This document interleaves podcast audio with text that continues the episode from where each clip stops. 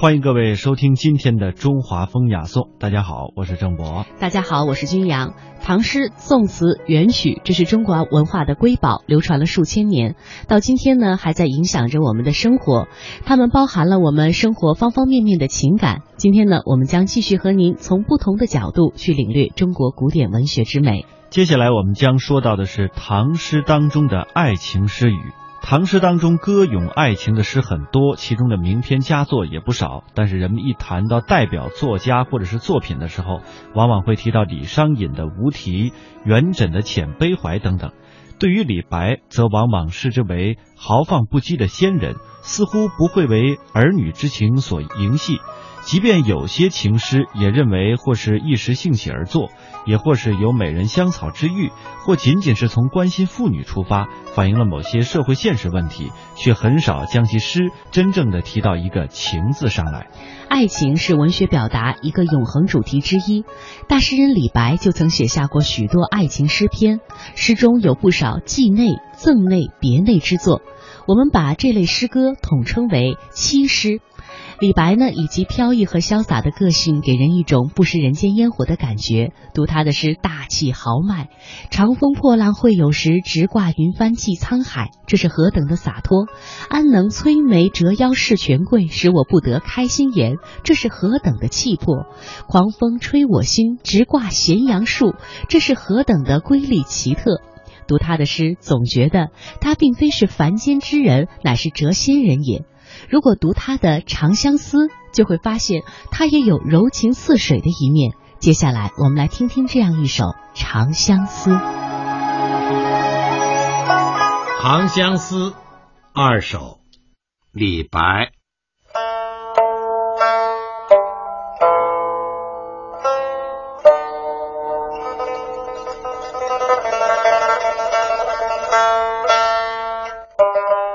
长相思，在长安。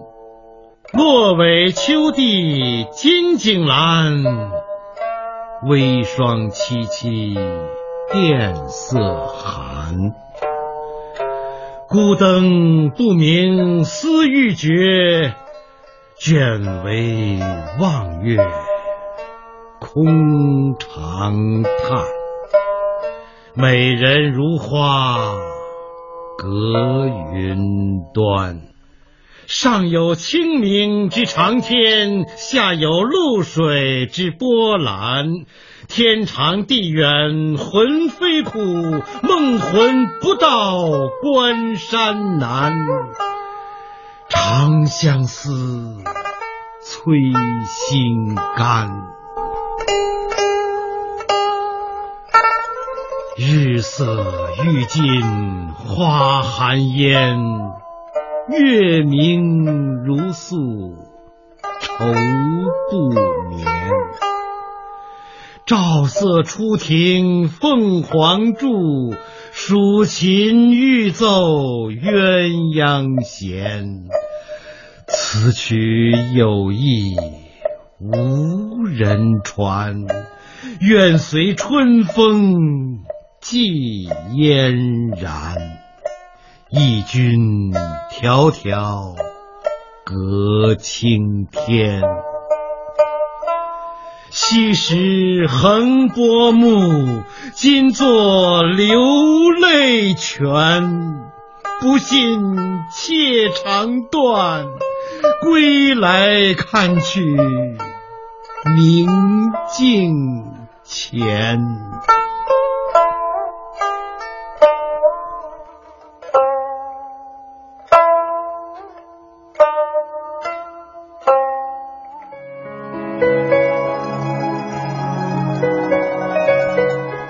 这首《长相思》首先以“长相思在长安”直白地诉说自己身在异地而思恋的人在长安，然后开始描写环境，接着呢又写到了纺织娘在金井栏边鸣叫，已经到了有霜的时节，连竹席上都会透露着寒意。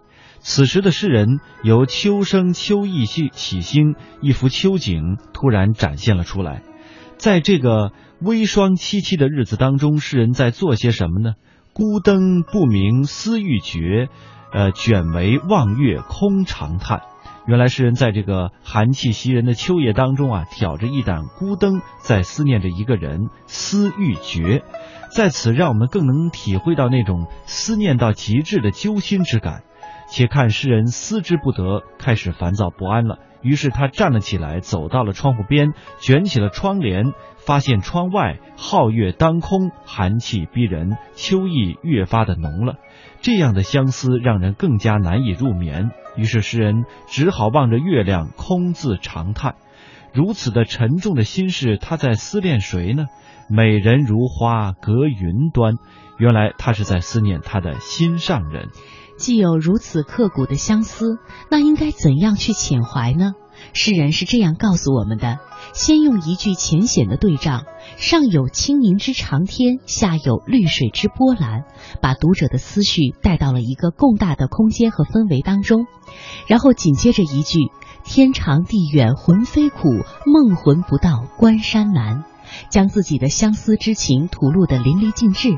且看上面有苍苍茫茫的青天，下面是绿水荡漾的波澜，两人相隔天长地远，连魂魄飞来飞去都极为辛苦，何况还隔着关山险阻，难以逾越，这见面就更加艰难了。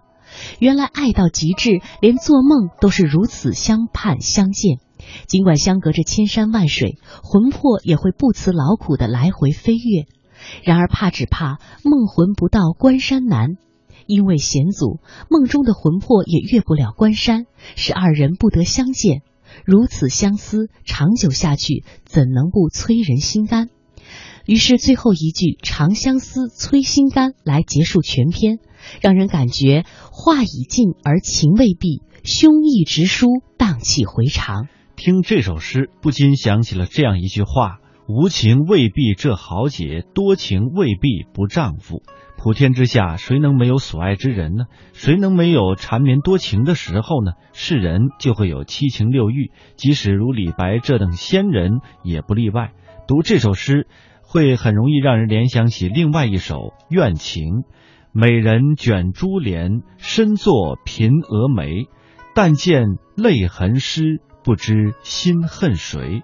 这首诗如果细细吟诵的话，就会感受到李白当中的诗的细腻感，对女人的刻画是惟妙惟肖，实属难得，也因此打动人心。也许李白的爱情诗给予的是他对人生大起大落的感慨，也可把它当做李白单纯的爱情诗来解读。也有许多人认为他的一首《长干行》写的是最酣畅淋漓的一篇。我们先来感受一下。《长干行》，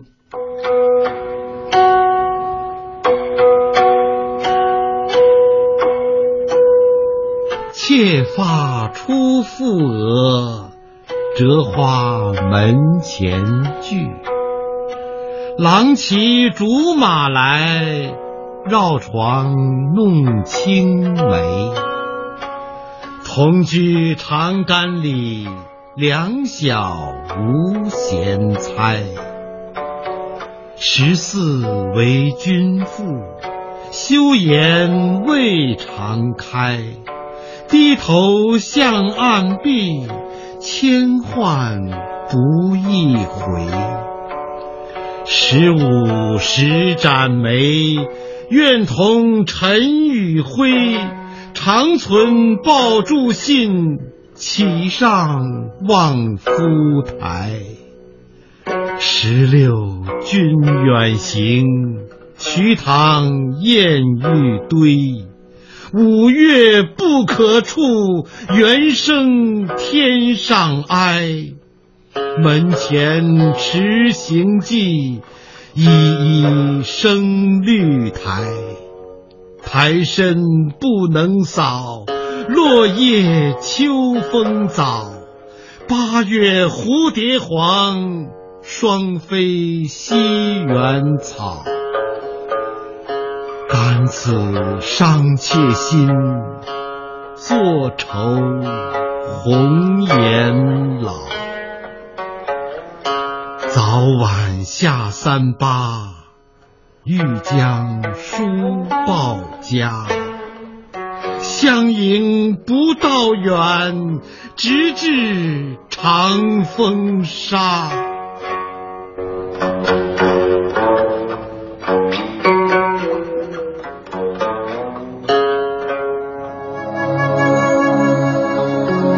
按照诗的意蕴，我们解释一下。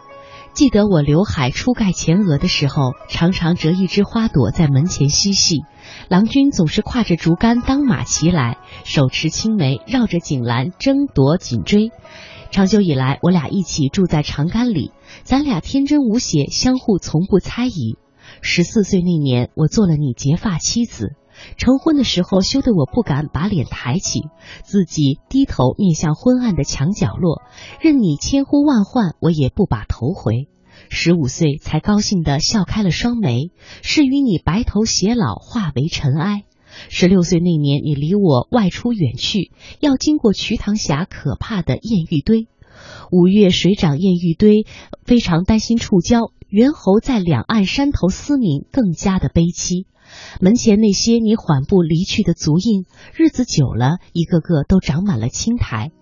仙台长得太厚，怎么也扫不了。秋风早到，落叶纷纷把它覆盖。八月秋高，粉黄蝴蝶多么美丽，双双飞过西园，在草丛里戏爱。此情此景，怎不叫我伤心欲绝？终日忧愁太甚，红颜自然早衰。迟早有一天，你若离开了三八，应该写封信报告我，寄到家里来。为了迎接你，我不说路途遥远，哪怕赶到长风沙，要走七百里。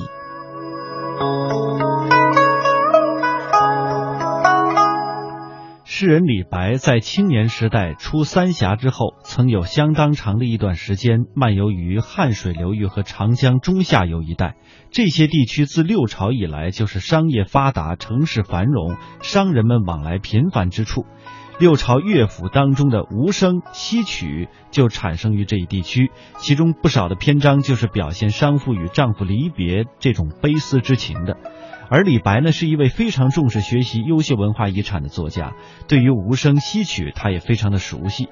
他的生活的经历，又使他对商妇们的思想感情有了相当的了解，这也正是他写作《长干行》的基础。而诗的开头六句，就是在回忆与丈夫孩提时的青梅竹马、两小无猜的情景，为读者塑造了一对少年儿童天真无邪、活泼可爱的形象。十四为君妇这四句呢，是细腻的刻画出了初婚时的羞涩，重现了新婚的甜蜜醉人。十五十展眉这四句写婚后的热恋和恩爱，山盟海誓，如胶似漆。而十六君远行这四句是写遥思丈夫远行经商，并且为之担心受怕，深沉无限。门前迟行记这八句。触景生情，忧思不断，颜容憔悴。而最后的四句写寄与亲人，望其早归，把思念之情更加推进了一步。所以说，全诗的形象完整明丽、活泼动人，感情细腻、缠绵婉转，语言坦白、音节和谐，这是诗歌艺术的上品。《长干行》在艺术上明显的受到了古乐府诗歌的影响。前面呢是按年龄顺序写少妇的生活历程，这让人想起了《孔雀东南飞》的开头：十三能织素，十四学才艺，十五弹箜篌，十六诵诗书，十七为君妇，心中常苦悲一段。但是《孔雀东南飞》一句写一岁的事，只是作为全篇一个比较简略的引子。《长干行》呢，却有具体生活场景的描写，有血有肉，构成了全篇重要的组成部分。后面通过描写节序的变换来刻画女子怀人的深长忧思，则是学习南朝乐府西洲曲，在风格的柔婉、音节的流美方面，《长干行》后半篇与西洲曲很相像。我们截取了西洲曲的一节来比较：“采莲南塘秋，莲花过人头。低头弄莲子，莲子清如水。置莲怀袖中，莲心彻底红。一郎郎不至，仰首望飞鸿。鸿飞望西洲，望郎上青楼。楼高望不见，近日栏杆头。”然而呢，《长干行》并不是机械的模仿，它描绘的生活的图景是崭新的，商妇的情感写得较为丰富而有变化，也不同于西洲曲当中的单纯。他们各自有各自擅长的地方，都是我们古典诗歌当中的艺术珍品。《长干行》塑造了具有美好情操的青年妇女的形象，体现了妇女们对于纯真爱情的追求和渴望。艺术上呢，又极为完美，是比较突出的一篇。它无疑也应该受到我们的珍视。另外，因其千百年来脍炙人口。个别的字句到后世演化成了民间常用的成语，比如说我们熟悉的“青梅竹马”“两小无猜”等，已经成为了描摹年幼的男女间天真无邪情谊的代名词。每天一小时，请随我们走进大观园，感受红楼儿女的情怀；每天一小时，随我们坐进白鹿书院，听朱子的治家格言。每天一小时，可邀李白品美酒，白居易赏梅花。今天这一小时，你来了吗？这里是中央人民广播电台香港之声《中华风雅颂》。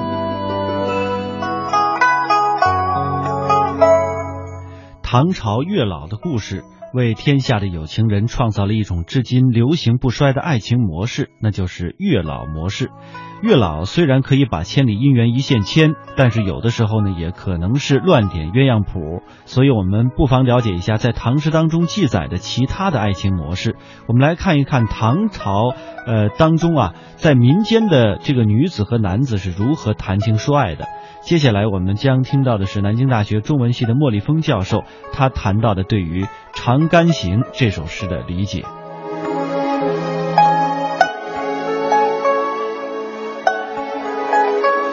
我们看看唐诗中间写爱情的那些好的篇章，大致上可以分成两类，一类是他们写的民间的，就是诗人观察民间，诗人都是士大夫嘛，是知识分子嘛，但是他们看民间，民间的爱情是什么样子，他们客观的来描写，那么这是一类诗。唐诗三百首里有三首诗写民间爱情的，标题是一样的，都叫《长干行》，长干是一个地名。行就是歌行，长干这个地方的歌行。长干是什么地方呢？是南京市城南的一条街，叫长干里，现在还叫长干里，还在。那么在唐代，实际上从魏晋南北朝，南朝就开始了，在长干里那一带啊，有很多民歌、情歌产生。这个大致的原因是什么呢？因为那个地方靠秦淮河，又靠长江，住在那里的人很多都是经商或者搞运输，都在外面跑的，跑生意。流动人口比较多，人口一流动的男女之间容易产生爱情的故事。那我们看看唐诗里面的三首《长干行》，前面两首是一个人写的，一个叫崔颢的诗人写的。这个诗很短，我可以把它读一下。两首都是五言绝句，就是五个字一句，四句话。君家何处住？妾住在横塘。停船暂借问，或恐是同乡。您家里住在哪里呀？君家何处住？妾住在横塘。古代的女子自己称呼自己是妾，就是我小女子。小女子我呢是住在横塘。横塘是南京西南的一个小镇，也在秦淮河边上。我家呢住在横塘。停船暂借问，我把船在岸边靠一靠，停下来借问一声，问您一句：或恐是同乡？说不定咱俩还是同乡呢。这显然是一个年轻的姑娘问一个年轻的男子：“这四句诗里有没有爱情啊？”我们不敢说一定有，但是多半是有，但是写的不明显，汉诗在里头，男女们不认识嘛，停下船来问一声：“啊，您家住在哪里呀？”我是住在横塘，对方又没问你，你怎么说我住在横塘干什么？我不需要告诉他们，他这个女子多半是对这个男子产生爱情，有好感，所以问你一声。下面一首也是四句话，是这个男子回答这个姑娘说：“嘉陵九江水，来去九江侧。同是长干人，生小不相识。”就是我家呢，就住在长江边上。九江就是指长江下游这一段，因为有很多很多的支流。古人说多就是九，很多江水。就是我家住在长江边上，来去九江侧。我来来往往，是做生意的或者撑船的，就是在江边上来来往往。同是长干人，我们都是长干里这一带的人，是同乡，生小不相识，但是从小没不认识，没见过面。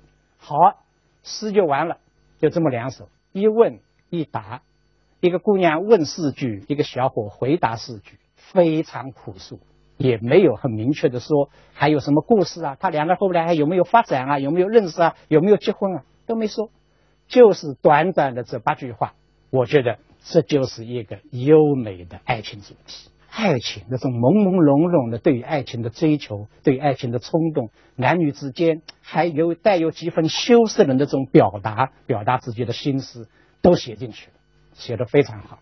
另外一首《长干行》是一首五言古诗，它一共有二十六句，它是大名鼎鼎的李白写的。他因为比较长嘛，所以他那首诗呢有一个比较完整的故事。他写的是一个什么故事呢？他就是写有一对小儿女，一个男孩，一个女孩，从小就住在长干里是邻居，然后两个人从小在一起玩，啊，玩的很好。等到后来长大了呢，两个人就结婚了。结婚以后，一个男的去经商，哎，坐着船到长江上游去经商，路过三峡很险的。一个女的呢，在家里，妻子在家里就非常想念他，盼望这个丈夫快回来。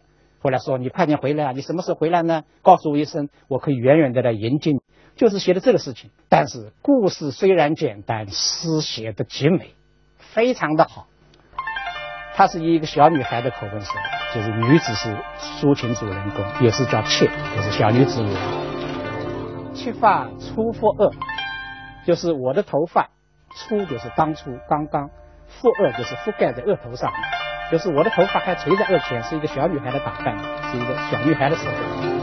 这花门前剧，剧就是玩戏剧的剧，就是游玩的意思。我织了一朵花，在我的门口呢，在那里游玩。郎骑竹马来，这个郎啊，这个小男孩啊，就是我的这个年轻的这个 boyfriend 跑来了。他怎么来呢？他骑着一个竹马跑来了，骑个竹马。绕床弄青梅。为这个床不是家里睡觉的床，是井栏杆。古人的井栏杆叫井床，绕着井栏杆门口呢，我们两个人在那里跑，在那里玩。大家看一看，郎骑竹马来，绕床弄青梅，青梅竹马这个成语就从这里来，就是两个男孩女孩很小时候就一起玩了，就有感情了，这叫做青梅竹马。再下去两句，又出现一个成语，同居长干里，我们都一起住在长干里。两小无嫌猜，两个都是小孩，没有什么猜疑。什么猜疑呢？就是性别的猜疑。因为封建社会嘛，一到大的男孩女孩，男的跟女的要分开来，授受不亲，不能在一起玩。小时候天真烂漫，还不懂得 sex 是什么东西的时候，他们在一起玩，所以叫叫两小无嫌猜。就这一首诗前面六句两个成语出来了，一个是青梅竹马，一个是两小无猜。都从李白这一首诗出来，所以这首诗描写的虽然是一个普普通通的爱情故事，故事本身没有什么特别曲折的情节，但是写的非常的优美。插一句话，这首诗也是最为外国读者所喜欢的唐诗。我曾经问过哈佛大学的教授，我说你们最喜喜欢不喜欢唐诗啊？我们都喜欢莎士比亚什么，你们好像不喜欢我们的作品。他说想了半天说也有喜欢的。我说有没有唐诗？一般的读者都喜欢。他说有啊，有一首。我一听这个爱国自豪感升起来，赶快问哪一首？他说李白的《长干行》。李白《长干行》，他说美国的读者人人都喜欢。我当时想了，我想他们肯定不会说学了中文再来读《长干行》啊，他多半是学读了英文的，翻译成英文的《长干行》。一问果然是，因为这首《长干行》是有一个美国的著名诗人叫庞德，美国现代派诗人的始祖，写现代诗。庞德亲自翻译的，翻译过去以后呢，这首英文的《长干行》在美国家喻户晓，他都已经选到美国的经典的文学作品选里面去了。很很多读者都不知道这是中国古人李白写的，以为就是庞德写的，他翻译的。